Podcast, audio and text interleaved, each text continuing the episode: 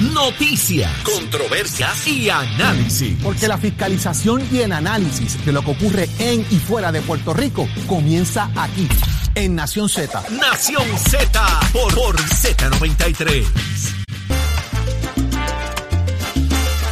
Una nueva hora comienza Puerto Rico. Vamos arriba en vivo Nación Z desde los estudios de Mega TV para Z93, tu emisora nacional de la salsa en el 93.7 FM en San Juan, 93.3 FM en Ponce y 97.5 FM en Mayagüez. La aplicación La Música y el Facebook de Nación Z para que usted nos vea o nos escuche y también en la aplicación La Música pueda disfrutar del podcast de Nación Z. Yo soy Jorge Suárez aquí junto al licenciado Eddie López. Eddie, buenos días. Buenos días, Jorge. Buenos días a todos los amigos que nos sintonizan. Una nueva mañana, una nueva hora llena de información. Hoy jueves 5 de mayo del 2022.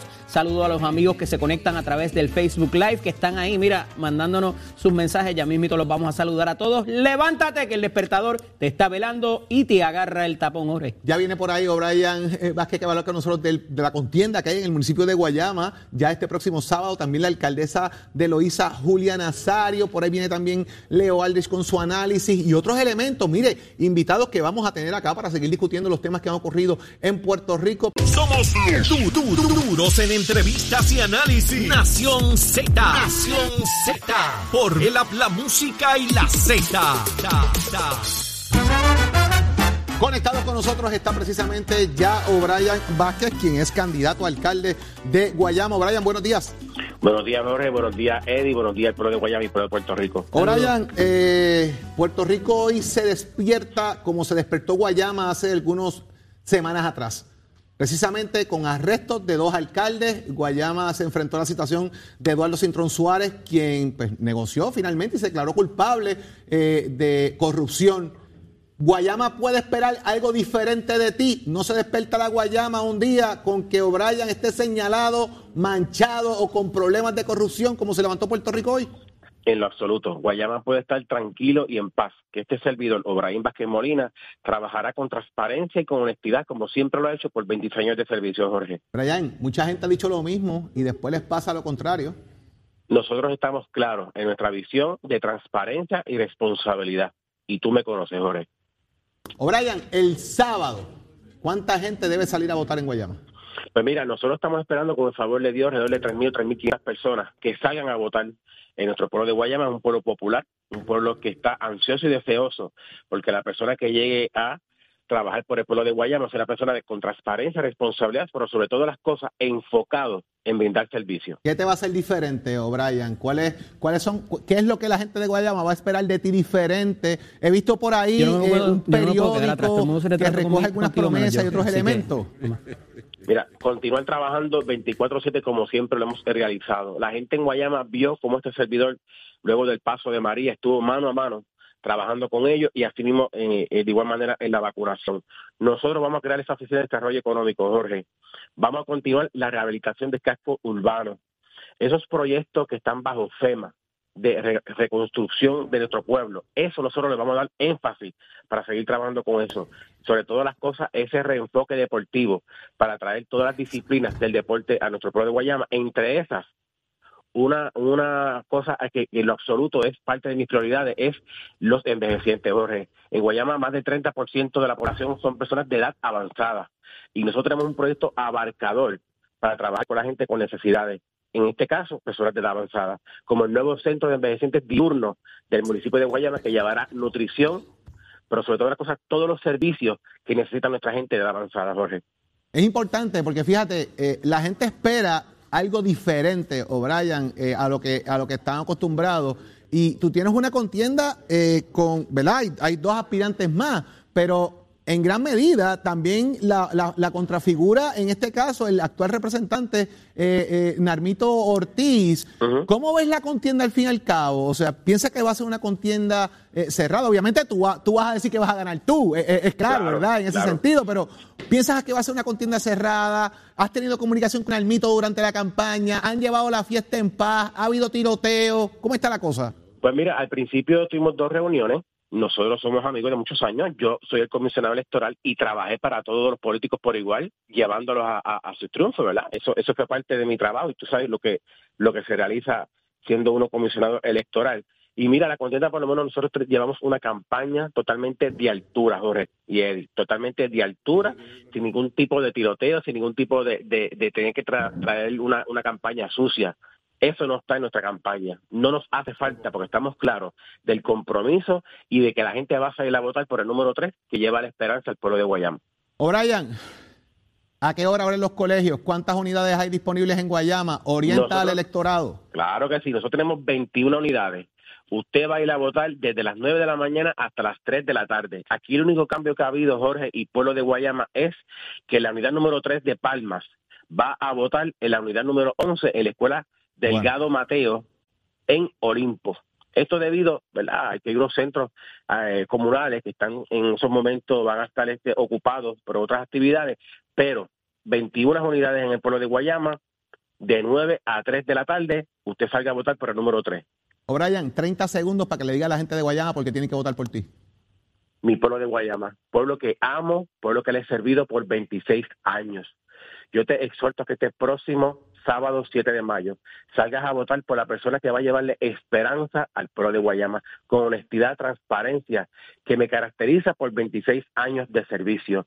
Yo cuento con ustedes. Ustedes contarán con un servidor público de excelencia que no les fallará, porque mi campaña va dirigida de la mano de Dios. Así que, Pro de Guayama, espero que salgas a votar y apoyes el que llevará la esperanza a nuestra gente con necesidades. O'Brien Vázquez, eh, el mayor de los éxitos eh, en la contienda que tiene el próximo sábado, independientemente la figura que resulte electa, esperamos que el pueblo de Guayama eh, tenga una figura ahí que no caiga en lo que lamentablemente ha ocurrido ya posteriormente en Guayama y con lo que se levantó el país hoy. Gracias por estar con nosotros en la mañana de aquí en Mucho éxito. Eddie López, eh, en los pasados eh, días, específicamente ya el día de hoy, hay una negociación precisamente eh, de culpabilidad que va a presentar Joseph Joey Fuentes, precisamente por unas alegaciones que se han hecho de, de alguna forma de cómo se ha cruzado o, o, han coordinado un PAC, que lo explicamos temprano en la mañana, ¿verdad? En el análisis de las portadas, de la función del PAC a nivel federal versus la campaña local y que eso no puede haber una coordinación de ambas para llevar el mensaje. Cuando la campaña primarista de Pedro Pierluisi y Wanda Vázquez, en aquel momento, hace algunos dos años eh, atrás, aquí en Nación Z, el director de campaña de Wanda Vázquez, el ingeniero Jorge Dávila, denunció ese esquema y que iba a radicar unas querellas para atenderlo. Y precisamente, pues lo tenemos aquí, al ingeniero Jorge Dávila, ahora en calidad, ¿verdad?, de ex comisión electoral del PNP y ex, y ex director de campaña de Wanda Vázquez. Jorge, buenos días. Buenos días, Jorge. Buenos días otra vez, Jorge. Buenos días, Eddie. Buenos días a toda la teleaudiencia. Eddie. ¿Esperabas que esto trascendiera de la manera que trascendió eh, y que eh, la jurisdicción se fuera a nivel federal? Porque la, querella originalmente fue presentada ante la oficina del, del, Contralor Electoral ni tan siquiera el Departamento de Justicia, ¿correcto? Bueno, yo presenté dos querellas, una ante el Contralor Electoral y otra ante la Comisión eh, Federal de Elecciones. Así que en ese sentido sí entraba la jurisdicción federal y básicamente en aquel momento mi planteamiento era que había un contubernio, una coordinación entre la campaña del entonces candidato Pedro Pierluisi y eh, el PAC, el Super PAC, fue un Super PAC creado por Joey Fuentes. Eh, habían tres PACs de hecho, pero ese me llamó la atención porque me consta de mucho tiempo la relación que existe, la relación cercana entre el señor Joey Fuentes eh, y Pedro Pierluisi, el gobernador de Puerto Rico. Así que en ese sentido radiqué ambas querellas y aquí se ha tratado de desinformar. El Contralor Electoral actuó correctamente y no fue que él no encontró nada, nada que no estuviera mal. Lo que pasa es que él no tenía jurisdicción porque este Super PAC se había registrado en el estado de, eh, de Virginia. Así que, sin embargo, se dio cuenta de, una, de unas cosas, entre ellas de que había una compañía fantasma que habían sido inscritas y según él dijo ayer, en un programa que yo participé en pelota dura, jugando pelota dura con el Contralor, él eh, sí le proveyó información al FEC para aportar allá la información que yo, que yo había provisto. De alguna manera, aquí hay dos cosas. Número uno, el planteamiento de que debe haber una coordinación, o sea, según trasciende los medios de comunicación, que alguien de la campaña de Pedro Pierluisi llamaba a esta figura para coordinar con donantes, cómo podían quizás ocultar, y, y digo de lo que dice la prensa, ¿verdad? Ocultar ese donativo a través de este super PAC para no tener que reportarlo o no hacer el donativo eh, porque la persona quería caerse anónima, número uno. Y número dos, todo el PNP está echándote culpa de que el PNP se va a caer en canto porque tú hiciste esta querella y estás destruyendo el Partido No Progresista. Yo tengo, yo tengo mi conciencia muy tranquila. Yo he servido a este partido, fui secretario en el año 1999 en la campaña de Carlos Pesquera, fui comisionado electoral nombrado por Pedro Pierluisi, director ejecutivo del partido nombrado por Pedro Pierluisi, eh, y yo sencillamente eh, no puedo tolerar que haya eh, asuntos de corrupción dentro o fuera de mi partido. O sea, me recuerdo las palabras de Carlos Romero Barceló cuando yo fui escogido para ser el secretario del partido. En paz descanse, don Carlos. Me dijo, yo te voy a pedir un solo favor. Quiera tu partido al PNP como si fuera tu hijo. Cuídalo y es lo que he hecho a través de toda mi vida, de toda mi trayectoria. Nadie puede poner eso en cuestionamiento. Lamentablemente caímos en un proceso de primaria y yo hice lo que entendía que, hacía, que tenía que hacer. Los anuncios eran 5 a 1. Eran tiempos de, difíciles para levantar, recaudar fondos, eh, porque estábamos en medio de una pandemia. Era un tiempo corto lo que teníamos de campaña. Así que había dos opciones. O tratar de levantar fondos, que estaba difícil, o tratar de denunciar lo que a todas luces parecía un esfuerzo concertado entre la campaña de la oposición y eh, el Super PAC. El, el, Super PAC es, es legal y nadie que haya aportado un Super PAC ha cometido un acto ilegal. Aquí lo, lo que se ha planteado es que se usó un esquema, y eso son responsables las personas que montaron el PAC, de crear dos compañías fantasmas una de ellas. Jorge, Jorge, ahí quería ir, porque se identifica en este documento el individuo 1 al 3 y se identifican tres non-for-profits que parecen tener el mismo secretario. Esto no es secreto, la información debería estar registrada en algún sitio, por lo menos ese secretario quien inscribió las tres non-for-profit deberíamos saber quién es. Además de eso, este individuo 1, 2 y 3, el oficial electo, no es muy difícil, eh, ¿verdad?, saber eh, o intuir quién es eh, ¿le podemos poner nombre a esas personas? No, eso sería una especulación de parte mía. De hecho, el único nombre que ha salido, eh, que yo he visto, es Álvaro Pilar. Eh, lo que pasa con Álvaro Pilar, ex director de Puerto bajo la administración de Luis Fortuño. ¿Y quién es Álvaro Pilar en este juego? Alguien que estaba colaborando en la campaña de Pedro Pierluisi. ¿Es la persona que colabora o es el donante que estaba callado o pues, es pues, pues no sé, no sé. Me parece que se refieren a él como individuo 2, que es el secretario. Lo que, lo que ocurrió es eran dos, no eran tres, eran dos compañías fantasmas. Eh, y nos dimos cuenta, porque no tenían agentes residentes cuando, estaban, cuando se registraron. Se registraron con solamente seis minutos de diferencia, una detrás de la otra, con números consecutivos de registro en el Departamento de Estado. Y eso nos levantó sospechas. Esas compañías fantasmas eran las que le eh, pasaban el dinero a las non por no, En aquel entonces yo no conocía del esquema. Del esquema me entero una vez sale el information eh, que publicó el, el, ¿verdad? Eh, el, fiscal federal o el, FBI. Eh, así que en el momento que yo la querella, mi única intención era demostrar que había una cercanía entre la campaña y el PAC, y eso es lo que hace ilegal. El PAC no es ilegal, las personas que seriamente, porque pueden aportar, esta es la, esta es la diferencia con el Super PAC. Número uno, pueden aportar toda la cantidad que quieran. Número dos, pueden ser corporaciones. Nada de eso es permitido en Honduras. Y, ahí, es donde está, y ahí donde está el caso precisamente. gracias por estar con nosotros aquí un ratito extra 200 mil dólares. Es un montón de chavos. Gracias por estar un ratito aquí con nosotros, Jorge, en Nación Z, adicional al que usualmente estás por ahí, pero hablando de este tema que es importante, porque aquí fue donde originaste el tema de la, de la querella que ibas a radicar. Agradecido de tu colaboración, Jorge. Siempre un placer. Está con nosotros ya conectada también la alcaldesa de Loíza, Julia Nazario. Alcaldesa, buenos días. Buenos días, alcaldesa.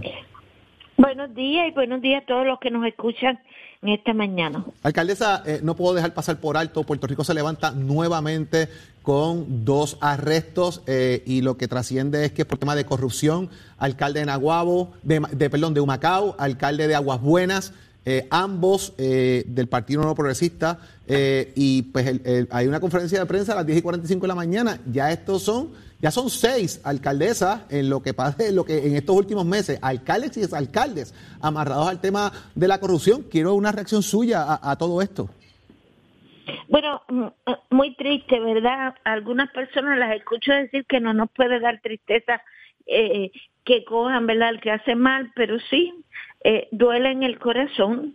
Eh, personas que el pueblo le dio una confianza. Hay uno de ellos que acaba de, de comenzar, eh, que el pueblo le, le da la confianza y que le, le fallemos a esa confianza eh, que el pueblo nos da.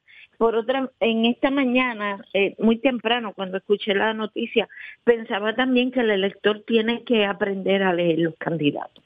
Hay que aprender a leerlos eh, para que no, no seleccionemos personas, ¿verdad? Que, que no es que se dañaron cuando llegaron. Eh, la falta de valores viene con uno por mucho, por mucho tiempo. Así que el pueblo también que aprenda a leernos. Alcaldesa, buenos días. Eh, le pregunto, en la semana pasada estuvieron por Washington en unas reuniones, eh, ¿verdad? Eh, con un componente un poco, eh, me parece que económico, pero usted nos dirá a los efectos de qué se trataban estas y qué temas alcanzaron o qué acuerdos pudieron alcanzar en esas visitas. Bueno, eh, realmente fuimos a unos talleres eh, eh, de un día completo, un martes, eh, donde tuvimos la oportunidad de que los mismos miembros del Congreso y, staff de los secretarios eh, nos dieran unos tips de, de la forma correcta, ¿verdad? De hacer acercamiento a los secretarios, a los legisladores y sobre la forma de encontrar eh, esos fondos federales para luego someter propuestas. Pero algunos alcaldes aprovechamos y hicimos entonces contactos eh, para trabajar asuntos relacionados con nuestro pueblo. En mi caso particular, eh, estuve trabajando con vivienda, eh, perdón, eh, con rural, con relación a, a uno, a un, a un préstamo que solicitamos hace tres años y medio. Como sabes, cuando llegamos no teníamos, no teníamos vehículos y lo que hemos ido comprando ha sido poco, ¿verdad? De acuerdo a nuestros ingresos y ese, ese, ese préstamo que ya FAS va reteniendo la garantía de pago, pues nunca se nos desembolsó. Es que lo hemos trabajado aquí y aprovechamos para entonces llevarlo a la agencia a- allá a Washington, donde ya están los papeles para que una evaluación final. Aprovechamos también para reunirnos con Jennifer González. Eh, fue una petición que hicimos sobre el conector, que es un tema que hemos estado trabajando. Es una vía que nos permite, en caso de un tsunami, sacar a la mayor población de Loíza eh, por una carretera que no salga no saque directamente a la número 3. Excelente. Como sabe, Loíza está bordeado de ríos, Río Grande de Loíza, Río Herrera, el mar, así que hay que buscar una vía que nos pase rápidamente hacia la número 3 para salvar una cantidad de grande de vidas. Óigame, alcaldesa, eh, mañana usted tiene una actividad en Loíza para dedicada party. a las madres loiseñas. Cuénteme. Bueno, retomamos, ¿verdad? Lo que hemos hecho desde que somos alcaldesas y que por dos años, pues, la pandemia nos detuvo y vamos a comenzar eh, con una actividad más, más pasiva, más tranquila, más amorosa. Así que tenemos una bohemia en la orilla de Río Grande de Loíza, en el Paseo Julia de Burgos, un lugar hermosísimo donde ya hemos hecho actividades. Así que venga, disfrute. eh, vamos a tener a, a Cuco Peña, vamos a tener cantando a Chucho, a Dagmar, eh, eh, vamos a tener allí comida y un esparcimiento especial de de mucha de mucho amor y mucha mucha alegría. Eso eh, por la tardecita anoche, ¿verdad, alcaldesa? A las 7 de la noche. A las Así siete que de la noche. su sillita y su abriguito Ahí está. por si hace frío. Estamos a la orilla del río, ¿verdad? Y, y, y todas las madres están invitadas, pero todo Puerto Rico, todo el que quiera llegar a Loíza, llegue que lo vamos a pasar muy bien. Ahí está, miren, pantalla, ahí está, Bohemia, homenaje a las madres, orquesta concierto de Cuco Peña, Michelle Brava, Dagmar y Chucho Avellanet en el Paseo Julia de Burgos en Loíza a las 7 de la noche. lleve su sillita, así que ahí está, mire, para que usted la pase bien. Yo voy a estar allí recibiendo a la gente, dándoles la bienvenida a todos a Loisa. Ahí está, Julia Nazario, señores. Gracias, alcaldesa, Un abrazo, alcaldesa, mucho éxito. Ponte al día. Aquí te informamos y analizamos la noticia. Nación Z por, por, por Z93. Regresamos con ustedes 6 y 35, 7 y 35 de la mañana, Nación Z, y está lista Carla Cristina con los titulares.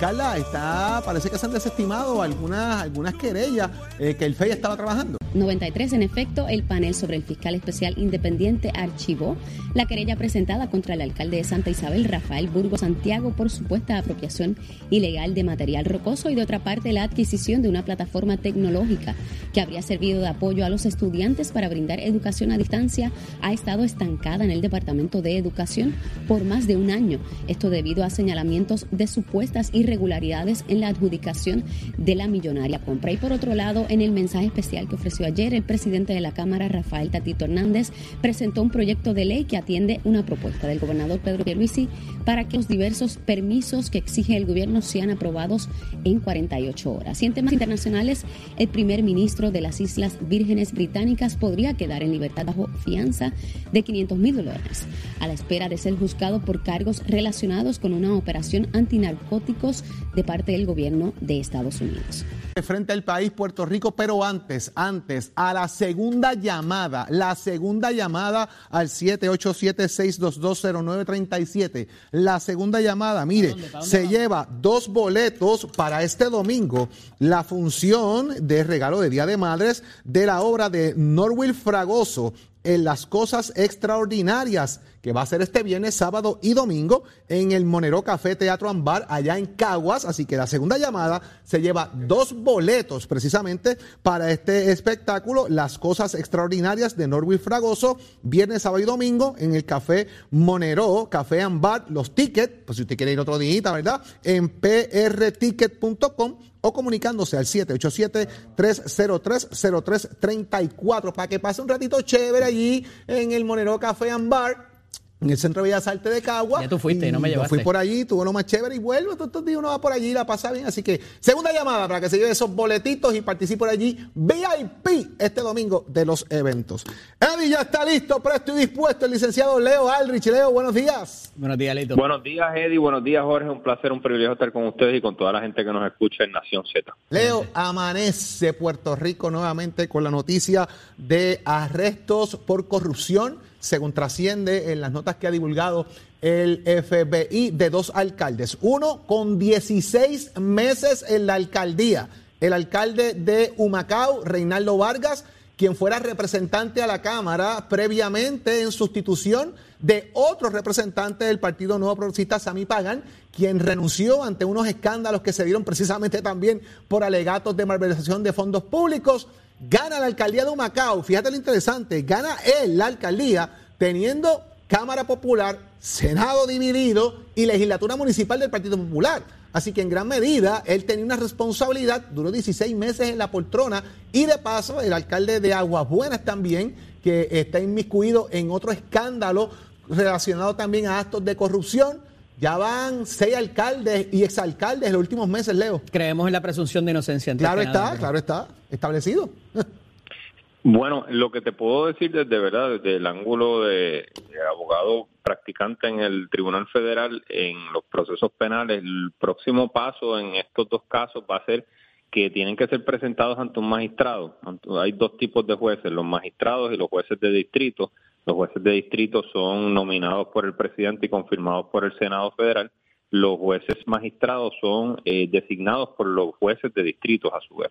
Y esos jueces magistrados van a tener la oportunidad de examinar las alegaciones preliminares contra estos funcionarios, les van a leer las acusaciones o, las imputaciones que hay en este momento, porque quizás no son no es un gran no es un no es un indictment quizás todavía, eh, y le van a dar unas advertencias iniciales, ¿verdad? Derecho a permanecer callado, a que tiene derecho a, conseguir un abogado y todo eso. Eh, si no van acompañados de abogados en el día de hoy, potencialmente la Corte les asigna un abogado, sea del panel de abogados defensores o, del defensor público federal, y es muy probable que sea hoy o en la vista de fianza formal que se señale para una fecha posterior, se les provea la oportunidad de salir bajo fianza. Se establecen unas condiciones, por ejemplo, puede haber grillete o puede haber una consignación de fondos de 5 mil, 10 mil, 20 mil eh, dólares, eh, la entrega de pasaporte. Hay una serie de condiciones que se pueden establecer para, para establecer la, la, fianza. Es muy probable que se les dé la fianza porque se evalúan dos, dos consideraciones principales en el foro federal en esa etapa, es riesgo de fuga y peligro para la comunidad.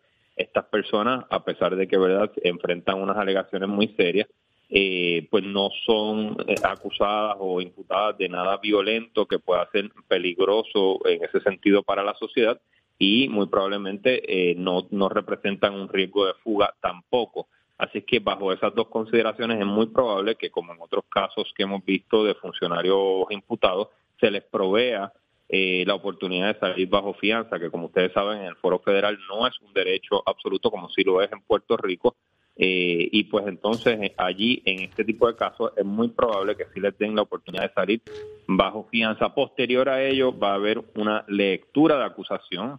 Una lectura de acusación es, eh, se, le, se le lee el indictment y en ese caso el, abogado usualmente la abogada dice, ya yo tuve la oportunidad de hablar y discutir los, las alegaciones contra mi cliente, hacemos una alegación de no culpable y nos reservamos cualquier asunto en derecho posteriormente. Eh, y luego empieza el proceso de verdad, el, intercambio de descubrimiento de pruebas. ese es el momento en que la fiscalía, que lleva tramando esto por, varios meses o años, eh, le, le, da toda la información que tiene a, la defensa. Eh, y ese proceso toma tiempo, especialmente en casos de cuello blanco, son expedientes voluminosos y toma tiempo, entonces entra una fase nueva que sería o negociar una alegación de culpabilidad o prepararse para ir a juicio, que es un derecho constitucional que nadie se lo puede quitar a nadie excepto la misma persona. Y aún ahí vemos que toma tiempo, lo hemos visto reflejado con otras figuras, Leo. Pero quería preguntarte, ¿qué es eso de darle mayor discreción a los jueces? ¿Con qué se come eso y por qué? Ah, bueno, te refieres a una, columna que, que, se publica hoy en el periódico El Nuevo Día de mi autoría. Sí, Mira, es que, es que, Eddie, yo pienso que, de hecho, ¿verdad? Por, por el, porque practico principalmente en el Tribunal Federal, los delitos tienen unos, unos, unos intervalos grandísimos. Por ejemplo, eh, digamos, un caso de ley de armas puede ser el caso de Rafi Pina, digamos, son de 0 años a 10 años. Puede ser desde probatoria hasta 10 años de prisión. En Puerto Rico las penas son fijas.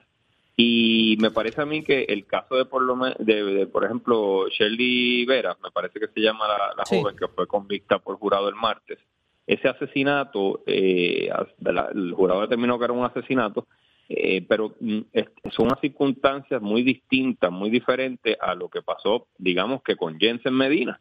Y, yo pienso que no debería ser un one size fits all, no debería ser que son 99 años para ambos, porque las circunstancias son muy distintas. Por ejemplo, no, no nosotros como sociedad no pienso que debemos penalizar de la misma forma a una mujer que transporta droga porque es una mula y necesita el dinero para su familia, del mismo modo que el dueño del punto que lo hace, ¿verdad?, a través de codicia, avaricia. Eh, eh, el que roba por necesidad no es lo mismo que el que roba por codicia. Y ese tipo de, de, es el mismo delito, ¿verdad? Son los mismos elementos, pero no debería ser necesariamente la misma pena. Creo que los intervalos de la pena deberían variar en el Código Penal del 2004 los intervalos eran más amplios. En el Tribunal Federal, eh, en el Foro Federal, las penas son amplísimas, son, el intervalo varía muchísimo. Y es allí, en la sentencia, donde realmente se hace mucho del lawyering federal, de donde se hace el trabajo de abogado es en conseguir la mejor Pero si parecería que legislativamente, eh, Leo, eh, va en contrario, ¿verdad? Que, que, que, le dan más menos prerrogativas a los jueces, ¿por qué entonces sugerir que se le dé más discreción? No, no, esa es mi opinión, ¿verdad? Ese es mi, mi planteamiento, mi, mi, mi, mi, llamado es a que se considere que los jueces deberían tener más, más, más discreción a la hora de sentenciar. Esa, eh, la jueza del caso de Shirley Vera por ejemplo, no puede hacer nada. Le tiene que dar 129 años de cárcel, eh, no puede hacer nada, aunque ella piense que debería ser menos o aunque piense que debe ser más, ella está eh, obligada a darle eso por ley. Y yo creo que debería haber unos rangos, unos intervalos que la jueza pueda determinar en las circunstancias del, del crimen, las circunstancias de la persona. El Tribunal Supremo Federal ha dicho que cada sentencia debe ser individualizada eh, y, que, por ejemplo, se tome en consideración diferentes factores que, que no necesariamente son iguales para todos. Eh, ese es mi llamado, esa es mi opinión, ese es mi planteamiento, eh, que, sean, que no sean penas fijas y que se mire otros modelos como, por ejemplo, el modelo federal en que un crimen puede conllevar, de nuevo, en el caso de, usemos el caso que está tan sonado de Rafi Pina, un caso de ley de armas, puede conllevar hasta 10 años de cárcel por un cargo o probatoria. Y queda a discreción del juez, claro, con una recomendación de la oficina de probatoria, con una recomendación de la guía de sentencia, pero me parece que debería haber mayor discreción para los jueces y que no sea solamente la fiscalía la que tenga la potestad y la discreción de determinar, mira, te voy a dar un atenuante o te voy a dar un, un, este, una tentativa, porque se hacen malabarismos jurídicos y matemáticos todos los días en las cortes de Puerto Rico para llegar a los resultados que, que se buscan. Eh, y creo que debería haber unos rangos, unos intervalos en cada, en cada penal. Leo, se me está acabando el tiempo, pero no, no, puedo dejarte ir sin una opinión sobre lo que está ocurriendo en el Partido Popular, la salida de Luis Raúl, de desafiliarse de la colectividad, y, y voy rápido al pasado legislativo reciente. Jorge de Castrofón, Sergio Peñaclós, Manuel Natal, también se desafiliaron del Partido Popular, se mudaron al Partido Progresista, al Movimiento Victoria Ciudadana. ¿Qué hará Luis Raúl? ¿Se quedará independiente? ¿Se afiliaría a otro partido político? ¿Cómo lo ves? Yo creo que se queda independiente y sigue siendo un golpe durísimo al Partido Popular Democrático en momentos en que están sufriendo, están sangrando por la herida y me parece a mí que el presidente de la colectividad debió, me parece a mí, ¿verdad? Me parece que debió haber mediado un poco más para tratar de persuadirlo de, permanecer en la colectividad, no solo por eso, sino también por mantener ¿Mm? la mayoría en la Cámara de Representantes. Ahora pasan de ser 26 representantes populares a 25, eh, ¿verdad? Me corriges tú, Eddie. Eh, y pues eso puede tener unos problemas para el caucus eh, del Partido Popular y para la mayoría, aunque yo supongo que Luis Raúl va a seguir haciendo caucus con Tatito porque ellos tienen una buena relación y Luis Raúl se ha mantenido firme con lo de fiscalizar a Luma y todo ese tipo de agenda que creo que le conviene a la Cámara de Representantes. Vamos a ver, Leo, seguimos a ver qué pasa en Puerto Rico en los próximos en las próximas horas. Gracias por estar con nosotros. oye, siempre tenemos siempre tenemos algo para hablar, que es lo importante. Así que Leo, gracias como siempre y buen fin de semana. Un abrazo. Un abrazo. Igual para ustedes. Eddie, está con nosotros el representante Orlando Aponte del Partido Popular Democrático. Representante, buenos días. Buenos días, presidente de la Comisión de los Jurídicos. Buenos días, saludos para ti, Eddie, y saludos, eh, Jorge. Un gusto estar con ustedes nuevamente. Representante, ¿había o no había póliza para atender el tema este de, del cyber liability, de que se protegieran las cosas, de que eh, no nos robaran todo esto que ha pasado aquí en el autoexpreso? ¿Qué está pasando? Pues ciertamente, eh, ante esa preocupación, eh, en el día de ayer cursamos varias misivas al director de carretera, Edwin González, igualmente a la secretaria de Transportación y Obras Públicas, a los fines de que le aclare el país. De hecho, el gobernador debió haberlo hecho ya porque se ha expresado sobre estos acontecimientos en más de una ocasión para saber si los datos realmente fueron a un dark web de las personas que estuvimos obligados a dar nuestra información personal, eh, teléfono, tarjetas de crédito, fechas de nacimiento, para poder eh, transitar por las autopistas que están eh, administradas por AutoExpreso. Definitivamente, la segunda pregunta que tienen que contestar es que para la tercera semana, que ya estamos prácticamente entrando, se han perdido qué cantidad de dinero, si es que se ha perdido, y si la compañía AutoExpreso, la que está administrando los peajes, va a indemnizar o a compensar al gobierno por todas esas pérdidas. Yo pienso que tenemos que darle un detente a esto de estar privatizando para que la ganancia se la lleve la compañía privada pero si hay pérdida o si hay problemas, pues entonces tenemos que socializar esa pérdida y el gobierno tiene que responsabilizarse por la mala administración o negligencia de la empresa privada. Privatizamos la ganancia y socializamos la pérdida. Eso no puede seguir pasando, pues esto nos pasamos, nos pasó también recientemente con Luma.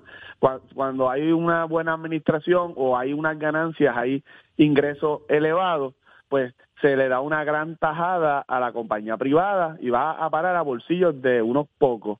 Sin embargo, si hay una, un acto negligente como en este, que se permiten o alguna falla en el sistema ocurre, que haya un, un como este, pues se no están entrando ingresos durante todo este pasado mes de abril, no están entrando ingresos al fisco tampoco ahora.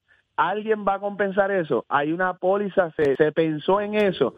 Si estos sistemas son tan vulnerables a ataques cibernéticos, pues lo mínimo que tenían que haber hecho era pagar una póliza SOFINE. Es como vivir en el Caribe y, no tener una póliza de seguro para tiempos de huracán. Eh, sabemos que esto, esto es algo eh, que no se planifica, ¿verdad? Pero se puede prever que estas cosas pueden pasar cuando tiene eh, pues sistemas que están vulnerables y obviamente pues también tienen que explicar si tenían unos sistemas de respaldo como puede pasar, por ejemplo, con información sensitiva en el registro de la propiedad y en, en, tribunales. Es, mejor es mejor tenerlo y no usarlo que necesitarlo y no, tenerlo. Ciertamente. Representante, usted es presidente de la Comisión de los Jurídicos y presenta eh, de su autoría esta medida para revisar las pensiones alimenticias y que estas no excedan de un 40% de lo que es el salario del alimentante. En una vista pública, la administradora de Asume, la licenciada Sastre, le dice, mira, estamos trabajando con ese cómputo, pero sin una métrica no deberíamos trastocar lo que es el sistema de pensiones. ¿En qué estamos en cuanto a eso? ¿Hay ese estudio? ¿Existen esas métricas para poder ir a un 40%? ¿Es una cantidad arbitraria? ¿De dónde se sacó ese 40% y qué va a pasar con el futuro de esa medida? Pues sí, eh, recientemente, me parece que fue el pasado lunes que comparece la eh, titular de Asume y hace esas expresiones eh, pidiendo básicamente más tiempo y que la legislatura no actúe ante pues la falta de revisión de las guías que se utilizan para fiar pensiones. Como todos sabemos, desde el 2014 no se revisan, o sea que nada pasó en el 2015 al 2017 que es cuando se supone que, que se hubiesen ya... ¿Se supone que se revisen cada cuánto, representante? Cada tres años. Cada tres años. Cada tres años, si se fuera en el 2014, no más tardar del 2017, se dieron a haber aprobado una nueva guía. 2018, pues no, la excusa del huracán, bueno, ¿qué pasa en el 2018 y 2019? Nada. Eh, el asunto es que ahora mismo una persona que gana el mínimo federal, entiéndase 1.160 dólares, tiene una garantía de que le va a sobrar al menos el 53, 54% de su salario. Eso significa que si una persona se gana el mínimo, 1.160 dólares, hay, había unos estudios al 2014 que establece que mínimo deben sobrarle 615 dólares para él poderse mantener a sí mismo, costear sus gastos y la de los niños o los menores que vivan con él. Pero yo pregunto, eh, por eso es que sale esta medida. ¿Por qué se le va a reservar el 53, 54% a una persona que gana el mínimo federal, pero no se le reserva, no se, no se hace ningún ajuste proporcional a las personas que ganen más del mínimo. Entiéndase, si usted gana el mínimo, usted tiene una garantía de que usted le va a sobrar la cantidad de 615 dólares, o sea, el 53% de su salario neto para usted poder vivir. Pero si usted es un asalariado que trabaja en el gobierno o, tiene un, un, salario promedio mensual de dos mil dólares, ¿por qué usted tiene que vivir con los mismos 615 dólares y no se le hace un ajuste de que le sobre al menos el 53%. Nosotros proponemos que sea el 60%, pero no está escrito en piedra.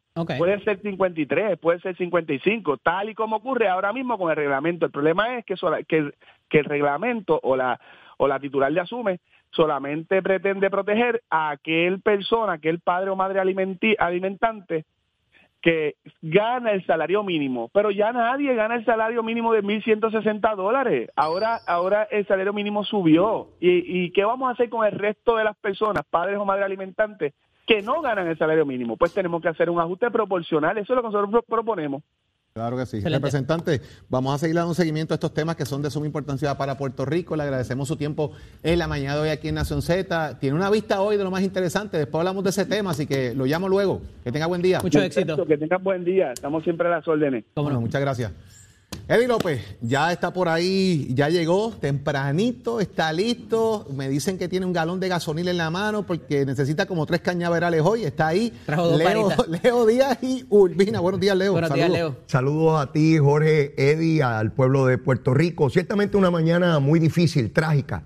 Sigue la corrupción, alcaldes PNP y populares. sí. Todavía quedan más por toda la información que sigue circulando, las autoridades haciendo lo que corresponde. Y venimos a quemar el cañaveral, no importa el partido político al que corresponda, muchachos. Vamos ¿Es verdad, que traíste, ¿Es verdad que traíste dos varitas hoy? Mi una. hermano, vengo con la vara encendida. Es que, Así es que Leo, vengo hoy. Leo, tiene que ser así. O sea, estamos hablando de que si uno mira lo que ha ocurrido en los pasados meses, entre alcaldes, vicealcaldes, de los dos partidos políticos, ya van seis. Así es. Aguas Buenas tiene dos, Leo, un popular y un de- PNP. uno detrás de otro ¿Tú de distintos Entonces, partidos tiene- políticos. Y, y- y bajo la presunción de inocencia, como siempre recalca aquí el licenciado Eddie López, ¿verdad? Pero el de Humacao duró 16 meses. y Leo, comienzan a robar acabando de llegar. O sea, es, es complicadísimo. Y Alegadamente, cuando esto Leo, pasa, ¿verdad? alegadamente. Es- es No, alegadamente no, cosa. alegadamente no. El Cano se declaró culpable y en junio, acabando de llegar en, en su primer año, ya estaba robando, lo admitió.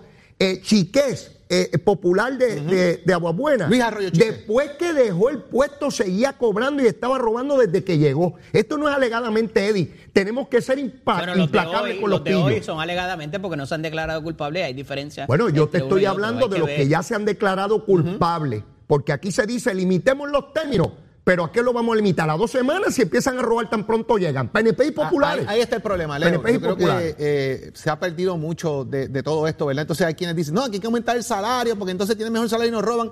Usted no fue a lucrarse, usted fue a servirle al pueblo. y El ahí es donde pillo está la gran roba, el pillo roba, no importa lo que gane. Si Ahí- ahí gana la 100 mil, diferencia. quiere ganar 300 mil. Así es el pillo. Lo que dijo Julián Nazario ahorita, hay que aprender a discernir también entre A los la hora de votar. a la hora de Eso votar. fue una expresión Pero ¿y cómo tú distingues eso si hay, hay, hay alcaldes de eso? Que yo jamás pensé que fueran a ser ladrones. ¿Cómo uno distingue si alguien es pillo o no? Porque yo escuché a la alcaldesa y la entiendo, ¿verdad? Y me solidarizo con sus expresiones. Pero ¿cómo yo rayo sé que, que- que Ángel Pérez iba a incurrir en una actividad si en efecto se le... se- Ángel Pérez, que yo lo conozco desde que era un niño, del PNP. No hay manera de saber quién rayo es un pillo. Uno no Mira, puede- y Leo, fíjate que a- ahora me, me agrega información también que sabes que hay una elección en Guayama por el caso ¿verdad? de corrupción y, y ya convicto Eduardo Cintrón del Partido Popular Democrático en Guayama. Hay una elección este viernes, ya empezaron a salir los maletines para esa elección. Ajá. Aquí estuvo uno de los candidatos y la pregunta directa fue. ¿Usted no va a hacer lo mismo? Porque aquí todo el mundo dice que no voy a meter la mano y después termina pasando, ¿verdad? Sí, y él así. aquí, obviamente, pues como todo el mundo. Yo no voy a meterme en ese revolución, chichicha, pero es que el país ya se cansó, Leo, de alguna manera de todo esto. Y, y uno puede tener grandes diferencias ideológicas, pero hay una cosa en común y es que Puerto Rico tiene que levantarse y echar para adelante y tiene que tener gente honesta en, la- en las funciones públicas, hermano. De acuerdo, totalmente de acuerdo. Vamos a quemar el cañaveral. Vamos para allá, nos dejamos con Nación Z Nacional. Nosotros, Eddie López, nos retiramos, nos retiramos y mañana regresamos, Regresamos a las seis de la viernes para estar, mire, pendiente de lo que ha ocurrido en las pasadas horas. Ya usted sabe que el FBI tiene una conferencia de prensa hoy a las 10 y 45 de la mañana. Al parecer hay unas situaciones complicadas ya en Humacao, Aguas Buenas. Lo que pueda venir de camino eventualmente lo estaremos discutiendo acá. Mañana hay viernes de camisas chulongas, así que estén pendientes nosotros aquí a las 6 de la mañana. Leo puede que venga con una, así que a lo mejor nos sorprende. Excelente día para Nos todos. vemos mañana, cuídense.